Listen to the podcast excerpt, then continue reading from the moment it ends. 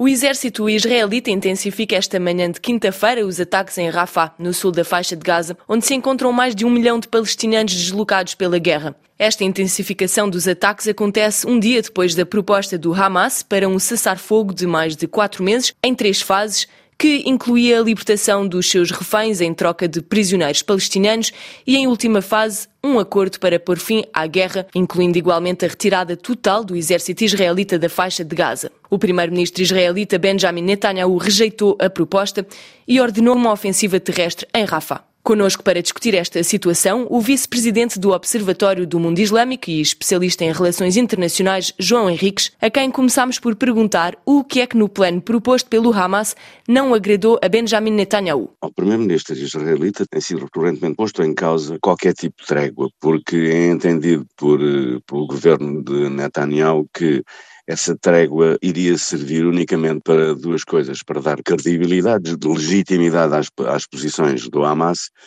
mas que serviria ao mesmo tempo para uma reorganização dentro do, dentro do grupo jihadista.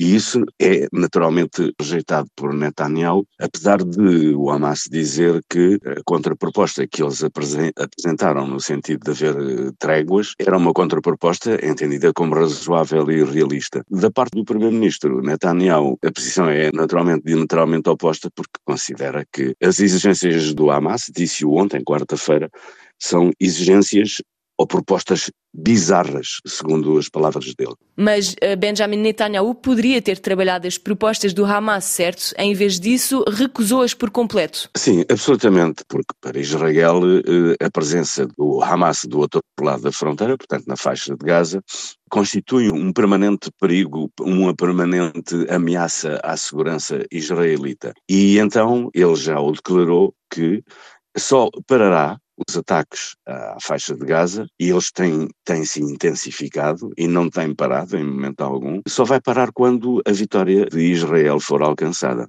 A destruição total do Hamas, como advoga Benjamin Netanyahu, é um cenário possível? É, é um cenário possível porque esse é o objetivo. O objetivo, muita gente recusa o termo genocídio, mas ele está a acontecer porque os cidadãos palestinianos não têm para onde ir. Há uma barragem na fronteira com o Egito. A Jordânia também já disse que não quer reviver uma, uma longa história, eh, com anos, e, e receberem eh, refugiados eh, palestinianos. Portanto, os palestinianos não têm para onde ir. Portanto, se se mantiverem no seu território, no seu legítimo território, vão ser dizimados pelas forças militares israelitas. O território de Gaza é rico em hidrocarbonetos e a ideia é arrasar completamente o território e instalar lá os colonatos. Embora a comunidade internacional se oponha a isso, mas as posições da comunidade internacional não fazem qualquer sentido para, para Tel Aviv. O primeiro-ministro Netanyahu ignora qualquer tipo de apelo da comunidade internacional, desde logo a partir dos Estados Unidos. Esta nova viagem, a última viagem que Anthony Blinken fez, não tem resultado em nada, porque as posições de Benjamin Netanyahu são eh, irreversíveis. Os próprios Estados Unidos não estão a conseguir qualquer tipo de aceitação das, das suas propostas por parte de, de Netanyahu.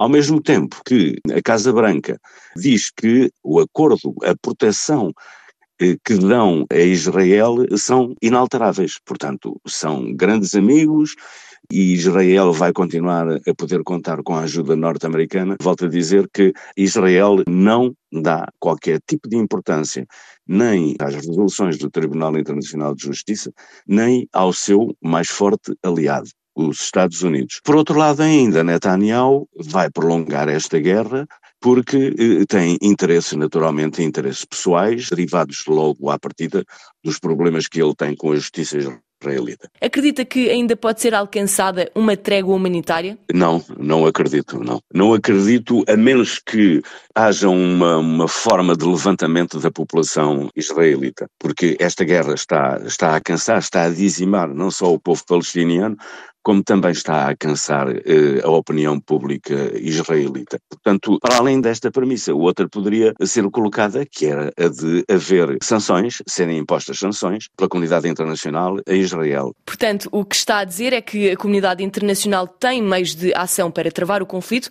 poderia fazê-lo, mas não o faz. Sim, desde logo as sanções, as sanções seriam, iriam produzir alguns efeitos, porque Israel ficaria cantonado eh, ao seu território, sem ajuda de qualquer, eh, de qualquer eh, parceiro, eh, mas isso não está a acontecer. Como não está a acontecer, eles sentem-se eh, perfeitamente, não digo legitimados, mas à vontade para continuar a sua campanha na faixa de Gaza. Benjamin Netanyahu voltou a afirmar esta quarta-feira, ao fim do dia, em conferência de imprensa, que o seu país é a única potência capaz de garantir a segurança na faixa de Gaza a longo prazo e num cenário pós-guerra.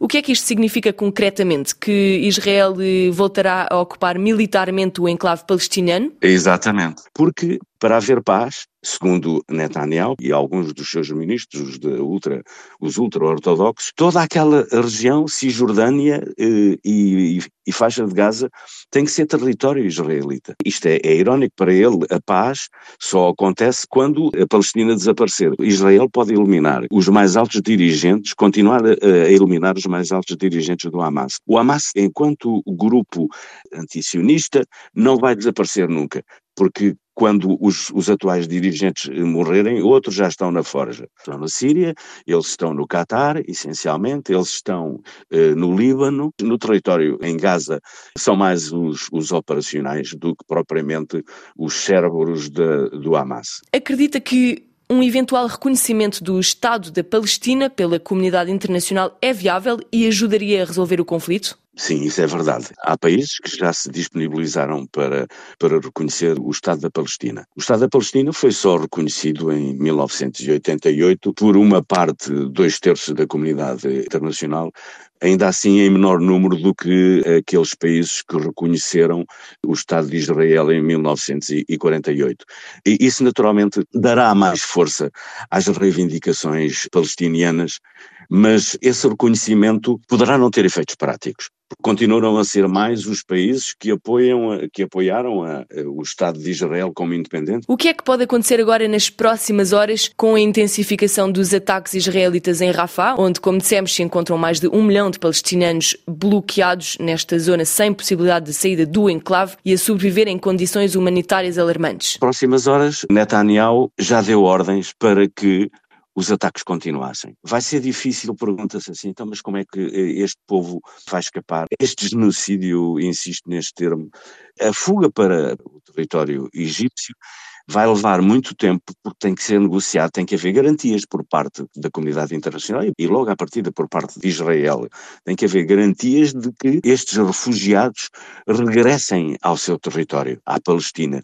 E isso nunca vai acontecer, porque não, não faz parte dos objetivos de, de Israel. Portanto, o que é que vai acontecer na prática? Uma parte da comunidade internacional continuar a reclamar, e o vamos ver nas notícias das próximas horas dos próximos dias, que em 24 horas foram eliminados, foram assassinados mais uma centena de, de, de palestinianos. Há uma forma disso ser ultrapassado é com uma frente comum que imponha sanções de todo o tipo, a começar logo pelas económicas e até pelo real apoio que está a ser dado, só a partir daí é que Israel vai retroceder, porque aí vai voltar a haver uma reação do povo eh, israelita. O povo israelita está muito sensível às eh, eventuais eh, consequências que essa guerra vai trazer junto dos vizinhos, desde logo dos vizinhos eh, árabes. Portanto, se não houver uma reação firme da comunidade internacional, no plano da aplicação de sanções, Israel vai continuar, a menos que haja também um levantamento por parte do povo israelita. Sobressai então desta análise que a comunidade internacional teria meios para agir, mas não o faz, e que a população israelita tem um peso de importância na resolução desta guerra. Exatamente isso. Era João Henriques, o vice-presidente do Observatório do Mundo Islâmico e especialista em relações internacionais sobre a situação em Gaza.